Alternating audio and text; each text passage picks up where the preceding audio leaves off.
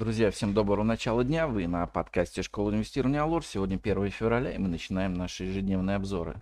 Итак, сегодня у нас в фокусе дня по экономикам. Из Российской Федерации утром был индекс деловой активности за январь. В 12.00 из ЕС индекс деловой активности за январь. В 13.00 из ЕС потреб-инфляция за январь предварительная. В 16.15 из США число занятых в несельскохозяйственном секторе за январь. В 17.45 из США индекс деловой активности за январь. В 18.00 из США индекс производственной активности за январь и в 19.00 из Российской Федерации промпроизводства за декабрь.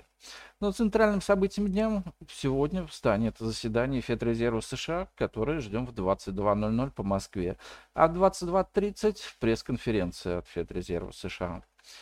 По нефти и газу в 15 часов э, смотрим заседанием ОПЕК+, а в 18.30 запас натурального газа из США. Ну а из другого Минфин на аукционах предложит ФЗ серии 26238, 26241 и 52004. Ну а сегодня без позитива от ФРС индексу московской биржи будет трудно продолжить рост. Главным событием сегодняшнего дня станет подведение итогов заседания ФРС США.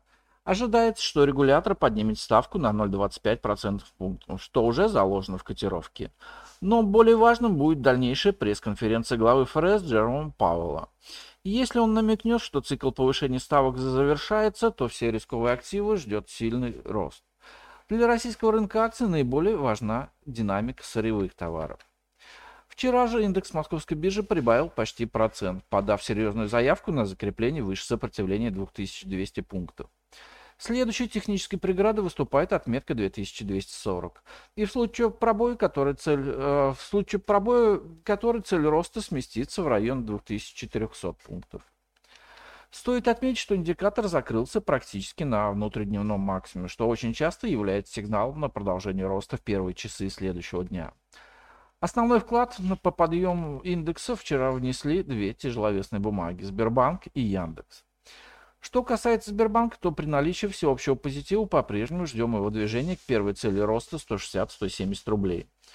В дальнейшем же опережающем рынок росте Яндекса мы пока не уверены. Сохраняется мощный восходящий тренд бумаги самой московской биржи. Вчера они также были в числе лидеров роста среди голубых фишек. Однако бумага закрылась на верхней границе восходящего канала, поэтому сегодня с большой вероятностью она слабо скорректируется.